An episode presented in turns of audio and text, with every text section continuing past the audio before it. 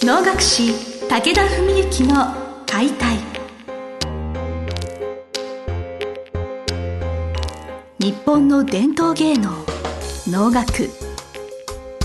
それはユネスコ無形文化遺産にも登録された我が国を代表する舞台芸術。ポッドキャスト能楽師武田文幸の解体では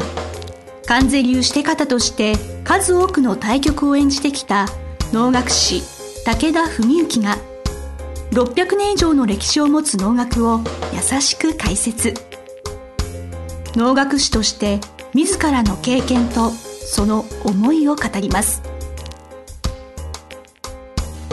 今週も始まりました。花をつかむ心を広げる。お能を通して今を語る。武田文幸の解体。司会進行の小菅圭一です。文幸先生本日もよろしくお願いします。よろしくお願いします。先日の番組の中で長寿についてお話をした回ですね、はいはい、そこでなんか世阿弥の言葉で、まあ、50余りで、まあ、能楽師としては、まあまあ、最後というか引退みたいなような節のお話をお伺いした記憶がありまして、えー。はいはい、いやこれは本当今の年齢感覚ってすごく若いなと思いまして。その時の当時の、まあ、40代50代というのは今の時代年齢感覚でいうとどのくらいになるんですか、ね、そうですねあの実はあのこの,、まあ、あの世阿弥の風刺家電の中で年来稽古上々っていう項目がありましてこの年頃でこんなことをやってなさいみたいな、まあ、人生の年齢を7段階に分けた教えがあるんですよ。はい、でそれの最後が50余りっていうところなんですね。まあ、当時はね人間50年と言われてた時代なんでで実は僕は結構いろんなとこでね今あのおかげさまでビジネスマンの方々とか経営者さんとかね昨年は校長会にも呼ばれてある地域で校長先生70人の前とかで講演させてもらったんですけどそういう喋る方のね講演の時にはほぼ必ずと言っていいほど大なり小なりこの話に触れるようにしてるんですよ。はい小杉さんこの話はしたことなかったですかね？番組とかお稽古の前のお話ではたまたまちょっとそういう話題にならなかったのかもしれないあのこんだけねたくさんお話ししてきてて あの逆に意外だったぐらいなんですけど。まああのいえいえあの改めてちょっとじゃあそこのところをですねまあざっくりとお話ししていきますとぜひ、はい、67歳っていうのは最初なんですね。が123次が1718僕があの初めて読んだのはちなみに18の時なんで、まあ、3つ目の段階の時ですけどね、で24号34号44号50余りと7段階ですね。でなんとなくイメージが湧くんじゃないかと思うんですけど67歳とか123ってこれ読んでもですね意味わかんないですよね本人が読んでも。はい、つまり親とか指導者に向けて書いてるんです、うん、こういうふうに育てなさい導きなさい。で初めて本人に向けて書いてるのが178と思われるんですね。でまあその例に漏れず178で僕はまあ初めて読んだわけなんですけど。でまああの実はこれを最近僕も講演で喋る時には現代の年齢に当てはめるとどうだろうなって思っていてそういう中では最初ね178に読んだ時は178までしか当てはまんないよねって245以降はもっと全然現代だったら遅いんじゃないかと思ったんですで24号で読んだ時は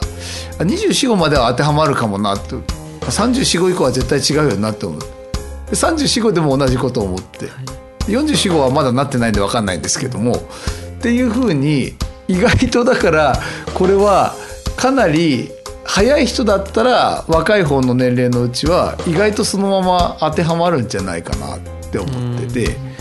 でまあこれどっちからお話しするかってとこなんですけどまあちょっとかいつまんで若い方の話からいけば、はい、67歳っていうのは基本的にはあの割と好きなようにさせろって言ってですね、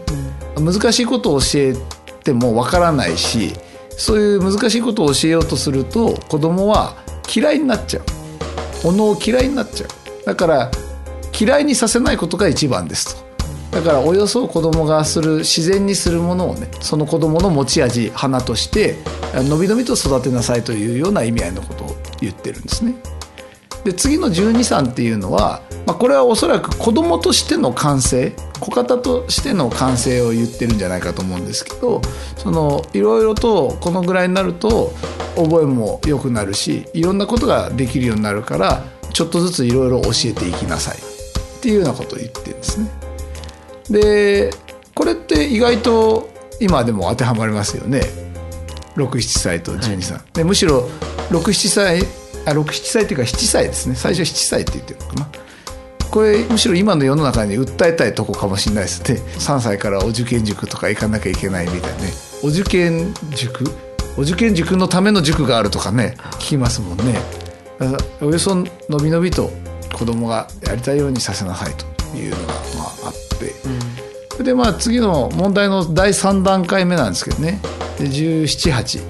これ初めて本人へのメッセージでまあこれ僕18の時に読んだ時にすごい感動した言葉があって「いちごの境ここなりと」っていう言葉があるんですよ。いちごというのは一生ですね。要するに自分の一生の分かれ目はここにあると思ってもう自分はおのをやるしかないと思って死ぬ気でやれみたいなねそういうメッセージが書いてあって、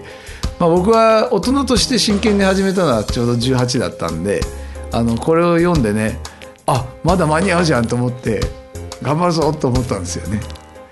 だからこれも今の年齢に当てはまりますよね。そのちょうどお年の時に読むっていうのが運命だなって今私鳥肌まあそうとも言えますしまあもちろん父からも言われてねそろそろ読んだ方がいいぞって言われて読んだわけなのでまあまあそうですね。でも運命っちゃ運命ですよね、うん、はい。それで次は24号第4段階ですねでこの頃になると要するにこう大人の役者としてそれなりに一通りのことができるようになってくる。でその前の1718の時は難しい盛りなりっていうようなことも言ってるんです、うん、どういうことかっていうと12歳まででこう子役としてまあ可愛くてね、高い声で伸びやかに歌ってキビキビと子供らしく動いてって評価を得た子供が大人になると高い声も出なくなって見た目も可愛らしさも消えるじゃないですか。かといって大人の役者としてかっこいいっていうレベルに、ね、1718では絶対なれないじゃないですか。だからそこでやる気をなくす可能性があるとまず。だけどその時には例えば林の勉強したりとかそういう表舞台に出るのはもうあんまり無理に出さないで粛々とねできる勉強をしなさいと。でここで離れたらもう戻ってきませんよと。だこの時も心折らずにやっていかなきゃいけない。それがまあ一号の境ここなりとなんですよね。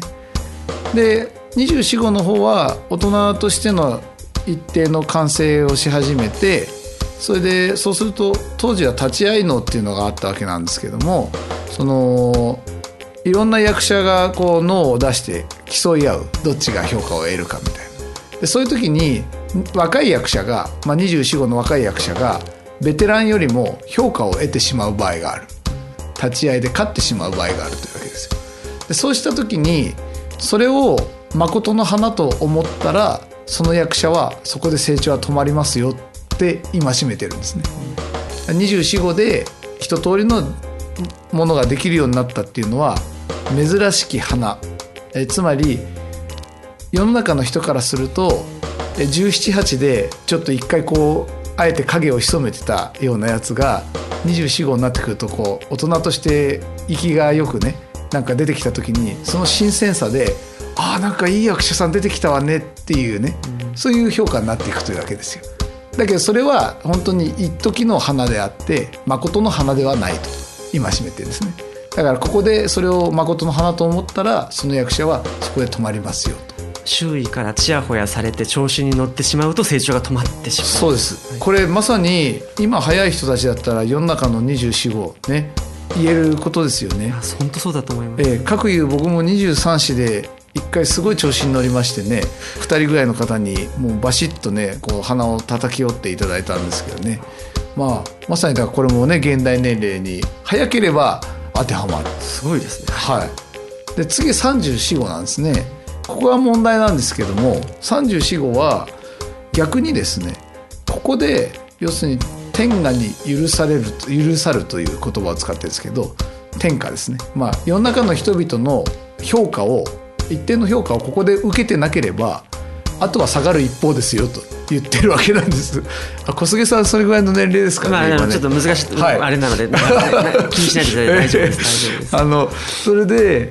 まあ要するにまあ大人との役者としてももうそれなりのこう完成を迎えてまあある意味ではピーク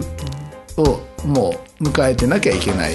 その時にそれがなかったらあとは下がる一方ですよ。でこれのあたりから現代年齢と少しこうまあ乖離が出てくるのかなって思うんですね。そういう面で早い人はでも3 4 5でも、まあ、例えばうちの流儀のお家元なんかねもう30代半ばでもう素晴らしい役者で評価も得てられたと思いますしねまあ、自分は実はこの年来稽古上々の話とかを、まあ、ずっとするようになってそれがちょうどまさにその頃だったんですよ34号。である公演でその話をしてて34号以降はもう関係ないことだと思ってたんで、現代年齢には。それで話している中で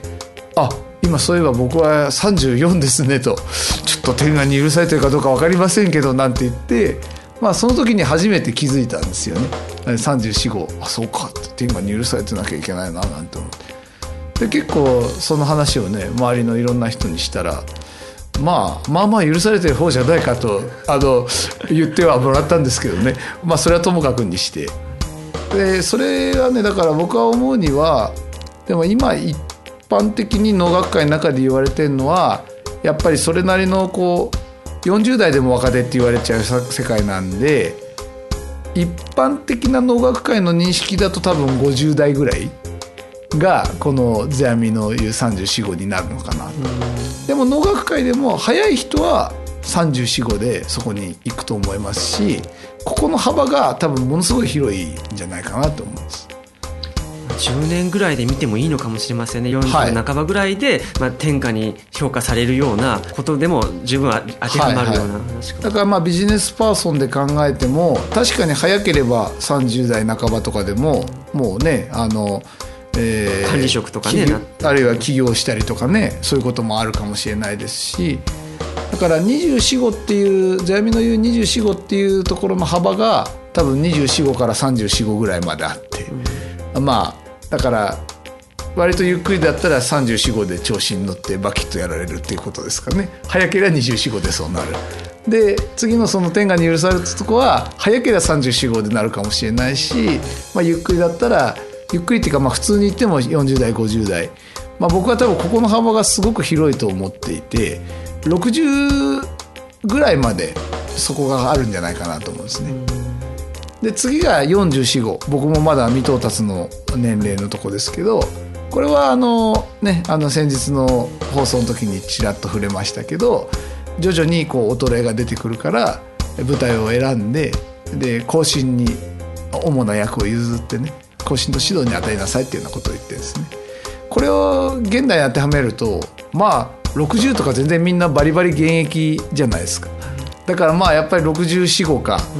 うん、まあそれぐらいなのかなと。だからまだ一線の役者としてそれなりに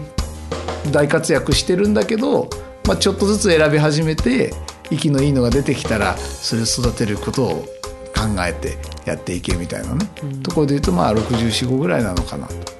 で問題の最後の50余りってとこです。まあこれは半分答えをね前の放送で言っちゃってるようなもんなんですけども線ならでは手立てなし。それと老骨に残りし花、うん、だからもうやめとけと。衰え隠せないからやめとけと。でも本当に1年のうちに何回かこれぞって舞台選んでやったらそれは若いやつには誰にも出せないその人オリジナルの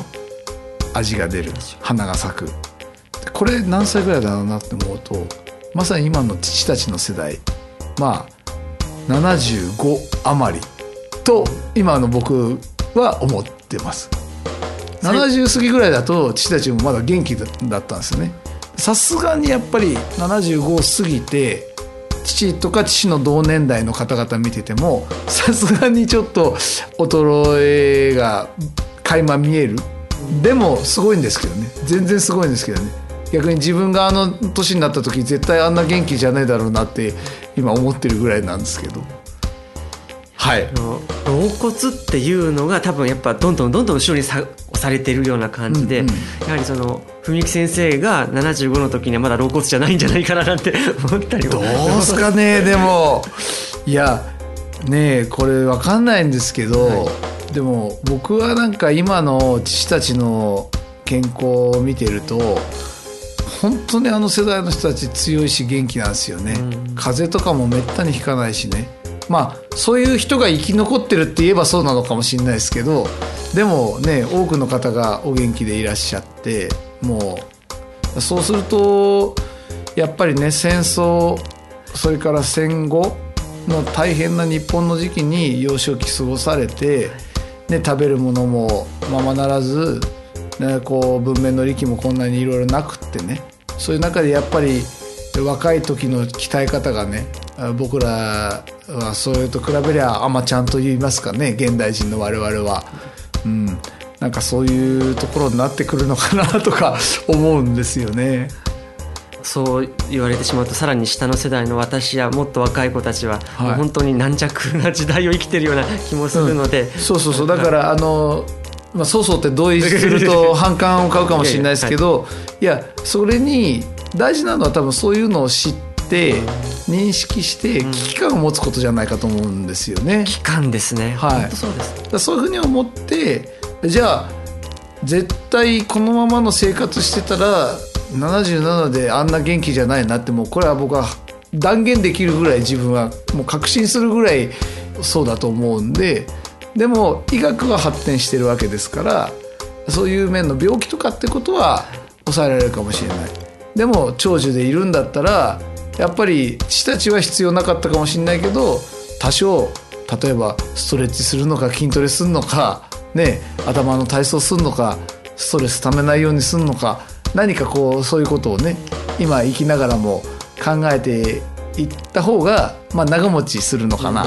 ということは思ってますよね。はいあの年代傾向上場を現代に当てはめると出てくるのはやはり私たちの日々の生活への戒めなのかななんて思いながらそうですね。はいはいそうですそうです。ありがとうございます。ちょっとこの長寿年代傾向上場はなんかまた折に触れてなんかそんな話もそうです、ね、あのいろいろ聞かせていただければと思います、はい、あのこれをもとにねあのビジネスの方の講演を、はいよく承っておりますので、はい、ご依頼あらばぜひあのご一報いただければと思いますけど。ビジネスセミナーいつでも先生お,、はい、お待ちしております。今回ね125回の放送ということで、はい、まあなんかちょっと記念の18分もかかりましたけど、まあ、特別会ということで、まあ、特別会ということで、はい、正直皆さんどうもありがとうございました。ありがとうございました、先生あの来週もあの次回もよろしくお願いします。ありがとうございました。ありがとうございました